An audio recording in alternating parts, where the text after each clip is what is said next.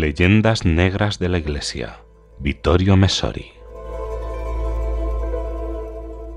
La culpa, si es de alguien, no es toda nuestra. Son los lectores que, casi inundándonos con pruebas apasionadas, exigen que se vuelva a analizar aquel enigma que se exhibe enrollado en un bastón y protegido por una simple cámara bajo la fascinante cúpula turinesa diseñada por el fraile matemático Guarino Guarini ese pueblo de Dios, que con toda justicia no se resigna, que se esfuerza en hallar una salida a la contradicción en la que parece haber caído la ciencia con sus resultados incompatibles, los del carbono 14 y los acumulados en noventa años de sindonología ese pueblo de creyentes que, como confirma nuestra abultada carpeta de correspondencia, parece estar en todo.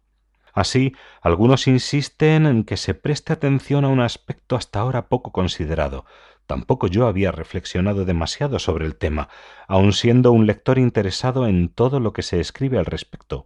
A propósito, las ediciones San Paolo ponen a la venta las actas del cuarto encuentro de sindonología con el título La sábana santa, estudios científicos es un volumen al que echar una ojeada para ratificar la riqueza de unos estudios que no pueden ser anulados por la existencia de un solo resultado discordante. Después de los sospechosos resultados de la datación medieval efectuada por medio del radiocarbono, formulamos la pregunta principal.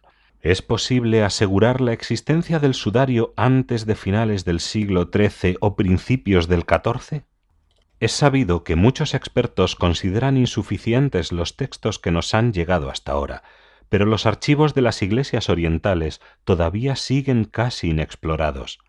¿Por qué teniendo más de seiscientos ateneos, universidades e institutos universitarios católicos en todo el mundo, hasta ahora esta y todas las demás investigaciones sobre el lienzo se han dejado en manos y a expensas de la iniciativa de particulares de buena voluntad? ¿Por qué no programar una serie sistemática de estudios de historia, arqueología y ciencias físicas? Desde el momento en que hay algo más que documentos escritos, algunos investigadores se han adentrado por la senda del arte, documentando el hecho de que en Oriente, a partir del siglo IV, el rostro de Jesucristo se reproduce con las mismas facciones, como si hubieran sido calcadas, a menudo con una fidelidad impresionante, del rostro del sudario. Es posible que en los primeros siglos Occidente reconociera una mayor autoridad a Oriente y se adecuara también a ese canon, representando un Jesús siempre lampiño, tal vez de cabello rizado y no largo y liso, o con la barba y el bigote que nosotros damos ahora por descontado. Pero, ¿quién podría haber sugerido estas facciones sino un prototipo?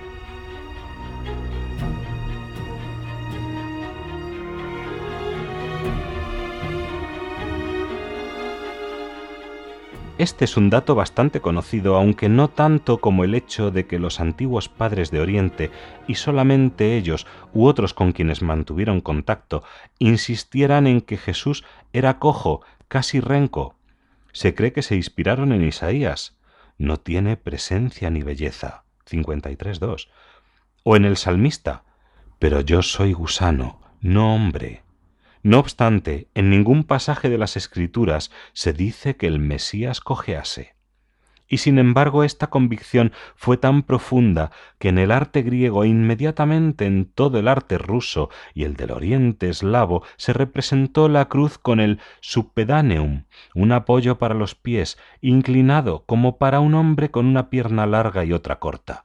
Y no sólo eso, con frecuencia se representa a ese hombre con la famosa curva bizantina, es decir, con el cuerpo sometido a una torsión lateral, como sucedería con un renco. En la representación estilizada que sigue vigente hoy día, la cruz greco-eslava todavía conserva inclinado aquel sostén para los pies. Se ha tratado de explicar este detalle con simbologías, por ejemplo, la balanza de la justicia como un signo de poder de Cristo que habría desplazado la madera, pero se revelan tardías e insuficientes. Esto también se debe a que una investigación sobre los iconos más antiguos ha reparado en que a menudo María sostiene en brazos a un Jesús niño con las piernas y los pies deformes. En un monasterio se encontró una conmovedora imagen de la Virgen que contempla entristecida a su criatura coja de nacimiento. No existe ninguna explicación para las afirmaciones de aquellos padres y los usos del arte oriental. Ninguna salvo que el sudario procede del mismo Oriente, no uno de los muchos apócrifos, sino este sudario, el cual, si se mira por la parte posterior, nos muestra a un Jesús cojo, con la pierna derecha bastantes centímetros más larga que la izquierda. No sólo nos muestra a un hombre cojo, sino desviado por la luxación de la cadera y una deformación del hombro agravada por el peso de la cruz. Los numerosos médicos que han estudiado la sábana no guardan dudas al respecto. Primero se clavó el pie derecho, el izquierdo fue retorcido, clavándolo más arriba y de lado.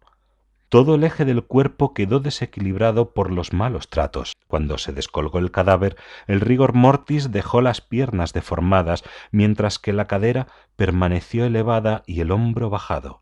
De este modo dejaron sobre la sábana las huellas que llevaron a engaño a los orientales, quienes pensaron en malformaciones congénitas. Es cierto que el sudario que nosotros conocemos es anterior a lo que indica el carbono 14. Durante siglos tuvo que llevar una vida semiclandestina.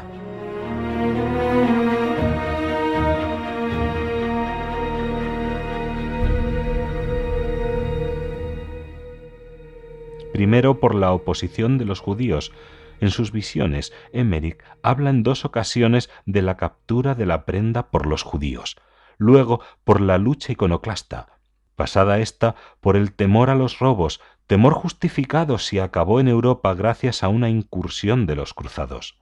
Ello no impidió una presencia subterránea, sino todo lo contrario, que parece manifestarse discreta, pero tenazmente a lo largo de las páginas de los padres, que presentan a Jesús como cojo y deforme, o en el arte de los iconos, que, como es sabido, no se dejaban al arbitrio del monje pintor, sino que respondían a rígidas prescripciones oficiales de la Iglesia. Estos datos también deben servir para contrastar la hipótesis de la falsificación medieval, con esto y con todo lo que ha inducido a la revista Civiltà Católica a dedicar al sudario este profundo verso de Eliot. Todo nuestro saber nos acerca a nuestra ignorancia, abriéndonos así al misterio. De este tal vez forme parte también el hecho de que, pese a todas las investigaciones, no se han hallado otras imágenes equiparables al sudario. Con una sola excepción, en 1898, justo el año de las primeras fotos turinesas del abogado Secondo Pía, moría el monje eremita libanés Saber Merkhuf. Los restos mortales permanecieron intactos y sin la rigidez habitual, y mantuvieron además una temperatura igual a la de un ser vivo, transpirando líquido hasta el punto de que se le tenía que cambiar el hábito dos veces a la semana y esto siguió hasta que en 1950, al pasarle los comisarios encargados de su beatificación un ámito por la cara, quedó impresionada en la prenda la única imagen conocida similar a la del sudario. En diciembre de 1965, en presencia de todos los sacerdotes del Vaticano II, Pablo VI lo beatificó. Era el primer santo oriental desde el siglo XIII. ¿Qué significa esto? Una casualidad. Pero ¿es que existen casualidades en esta dimensión?